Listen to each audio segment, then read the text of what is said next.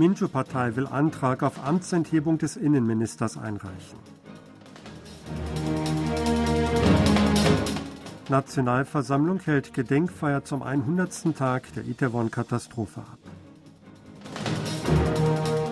Außenminister Südkoreas und der USA bekräftigen Ziel der Denuklearisierung koreanischer Halbinsel.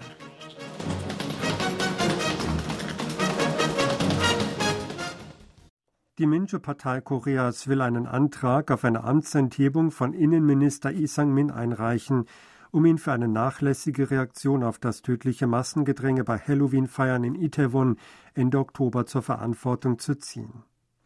Die führende Oppositionspartei wirft ihr einen Verstoß gegen die Verfassung, die den Staat zum Schutz der Bürger verpflichtet, und das Gesetz zum Katastrophen- und Sicherheitsmanagement vor, weil er im Zusammenhang mit der Itaewon-Katastrophe keine angemessenen Maßnahmen getroffen habe. Die regierende Partei Macht des Volks kritisiert unterdessen die Kundgebung der Minjo-Partei außerhalb des Parlaments am Wochenende, bei der Is Amtsenthebung verlangt wurde. Die Minjo-Partei nutze die Nationalversammlung als kugelsicheres schwarzes Loch aus, hieß es, um ein gerichtliches Risiko des Vorsitzenden Lee Jae-myung zu verhindern. Zum 100. Tag nach dem tödlichen Massengedränge im Solarviertel Itaewon hat eine Gedenkfeier auf Ebene der Nationalversammlung stattgefunden. Der Parlamentarische Sonderausschuss zur Untersuchung der Itaewon-Katastrophe veranstaltete die Gedenkzeremonie am Sonntag am Sitz der Nationalversammlung in Seoul. Anwesend waren Hinterbliebene von Opfern und Überlebende, Händler in dem Ausgehviertel, die Führungen der Regierungspartei und des Oppositionslagers sowie Parlamentspräsident Kim Jin-pyo.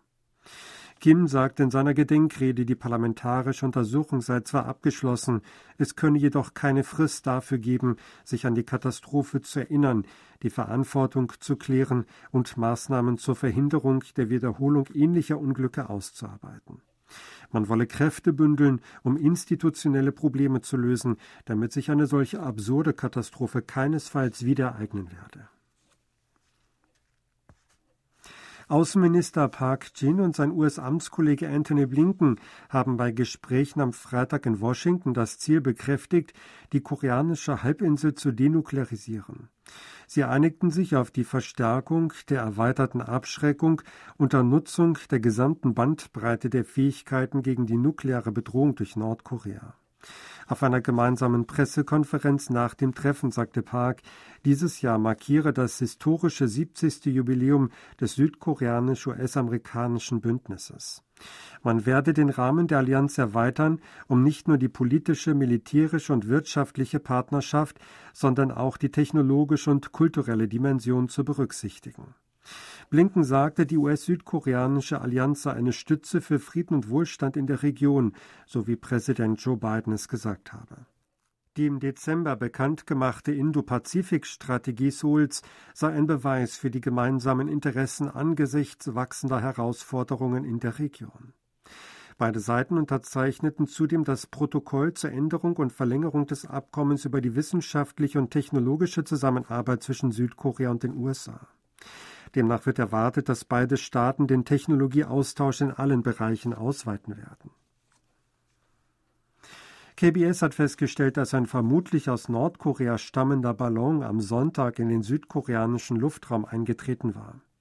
Ein hochrangiger Militärvertreter sagte am Montag, dass gestern gegen 18.30 Uhr an der vordersten Front in Yonchon in der Provinz Gyeonggi ein zwei Meter großer Ballon gesehen worden sei, der vermutlich aus Nordkorea herangeflogen sei. Ein Beobachtungssoldat einer Fronteinheit in Yonchon habe den Ballon als erster mit einem Wärmebildbeobachtungsgerät entdeckt. Da der Ballon als Wetterbeobachtungsballon identifiziert worden sei, habe man keine zusätzlichen Gegenmaßnahmen getroffen, sagte der Militärvertreter. Auch Südkorea oder andere Länder ließen solche Wetterballons fliegen. Der Ballon wurde später auch von einer Fronteinheit im Osten gesichtet und verließ laut Informationen nach einigen Stunden Südkorea in Richtung Ostmeer. Das Rennen um den Vorsitz der regierenden Partei Macht des Volks entwickelt sich offenbar zu einem Streit zwischen dem Kandidaten An Chol-su und dem Präsidialamt. an, der die Präsident Yun Song-yeol nahestehenden Abgeordneten als sogenannte Yunhekwan kritisiert hat, äußerte sich am Sonntag in sozialen Medien kritisch. Ihm zufolge sollten keine Medienberichte mehr erscheinen, in denen unter Berufung auf einen nicht näher genannten hochrangigen Beamten des Präsidialamts berichtet werde, dass Yun einem bestimmten Kandidaten zugetan sei oder nicht. Angesichts der aktuellen Situation sprach an von einer Einmischung des Präsidialamts in die Wahl und kritisierte, dass die Wurzeln der Parteiendemokratie beschädigt würden. Seine Äußerungen beziehen sich auf Medienberichte, nach denen Jun dem Kandidaten an nicht zugeneigt sei. Das Präsidialamt griff daraufhin zum Mittel einer offenen Warnung. Der Chefsekretär für politische Angelegenheiten, Ejin Bok, besuchte unangekündigt das Parlament und kritisierte die Behauptung der Wahleinmischung des Präsidialamts als völlig falsch.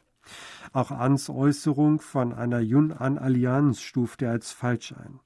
Der Präsident und ein Kandidat für den Parteivorsitz könnten nicht auf eine Ebene gestellt werden, sagte er. Ans Bemerkung wurde als Versuch kritisiert, die Führerschaft des Präsidenten in Frage zu stellen. Die Strom- und Gaspreise sowie Heizkosten in Südkorea sind im Januar so kräftig gestiegen wie seit 25 Jahren nicht. Nach Angaben auf dem Statistikportal des Statistikamtes am Sonntag kletterte der Preisindex für Strom, Gas und andere Brennstoffe im Januar um 31,7 Prozent im Vorjahresvergleich auf 135,75. Das entspricht dem stärksten Anstieg seit April 1998. Damals war der Preisindex inmitten der Devisenkrise um 38,2 Prozent gestiegen. Die Strompreise zogen gegenüber dem Vorjahr um 29,5 Prozent an, damit so stark wie seit Januar 1981 nicht mehr. Weil weitere Erhöhungen der Strom- und Gaspreise sowie der Fahrpreise öffentlicher Verkehrsmittel angekündigt wurden, wird die gefühlte Inflation voraussichtlich weiter steigen. Die Hyundai Motor Group hat letztes Jahr ihren Anteil auf dem europäischen Automobilmarkt so stark wie kein anderer Autohersteller verbessert. Laut dem Europäischen Automobilherstellerverband stieg der Anteil von Hyundai Motor und Kia auf dem europäischen Automarkt gegenüber 2021 um 0,75 Prozentpunkte auf 9,4 Prozent im vergangenen Jahr. Bei der Verbesserung des Marktanteils war der Hersteller demnach führend. Auf dem europäischen Automarkt wurden laut dem Verband letztes Jahr knapp 11,29 Millionen Fahrzeuge abgesetzt und damit im Vorjahresvergleich 4,1 Prozent weniger. Als Grund werden die Versorgungsnot bei Halbleitern für Fahrzeuge, der russische Angriffskrieg gegen die Ukraine, die globale Inflation sowie hohe Zinsen vermutet. Die Hyundai Motor Group konnte trotz der negativen Faktoren ihren Absatz in Europa letztes Jahr um 4,2 Prozent im Vorjahresvergleich auf 1,06 Millionen Einheiten steigern und den vierten Platz verteidigen. Sie übertraf zudem mit 9,4 Prozent Anteil erstmals seit dem Vorstoß auf den europäischen Markt die 9 Prozent Schwelle. Das Ministerium für Gesundheit und Wohlfahrt will in Bezug auf die Debatte über ein höheres Mindestalter für kostenlose Fahrten mit der U-Bahn das Gesetzgebungsministerium um eine autoritative Auslegung bitten. Ein Beamter des Gesundheitsministeriums sagte in einem Telefonat mit KBS, eine solche sogenannte authentische Interpretation der Gesetzeslage sei nötig, um festzustellen, ob eine lokale Regierung ohne Gesetzesänderung nach eigenem Ermessen die Altersgrenze für Freifahrten ändern könne. Auch werde die Frage einer möglichen Verwirrung in verschiedenen Bereichen überprüft, sollte es je nach Gebietskörperschaft unterschiedliche Altersgrenzen für Freifahrten geben. Nach dem aktuellen Gesetz für Seniorenwohlfahrt können der Staat oder lokale Verwaltungen gemäß einer präsidialen Verfügung Menschen ab 65 Jahren ermöglichen, ihre Transportmittel kostenfrei oder zu einem ermäßigten Preis zu nutzen. Im Großraum Seoul und in der Stadt Sejong werden Maßnahmen gegen Feinstaub ergriffen. Demnach unterlagen Einrichtungen, die viel Feinstaub verursachen, von 6 bis 21 Uhr am Montag Beschränkungen hinsichtlich Betriebsstunden und Auslastung. Auch auf den Baustellen sollte weniger gearbeitet werden. Darüber hinaus wurden weitere Maßnahmen gegen Feinstaub ergriffen, darunter die Verwendung von Staubschutzhüllen. In Seoul blieb der Eisring vor dem Rathaus geschlossen. Für Dieselfahrzeuge der Abgasklasse 5 galten Beschränkungen. Das Umweltministerium hatte die Maßnahmen am Sonntag angekündigt, weil die Feinstaubwerte in den westlichen zentralen Gebieten als schlecht eingestuft wurden. Sie hatten aktuelle Meldungen aus Seoul gesprochen von Sebastian Ratzer.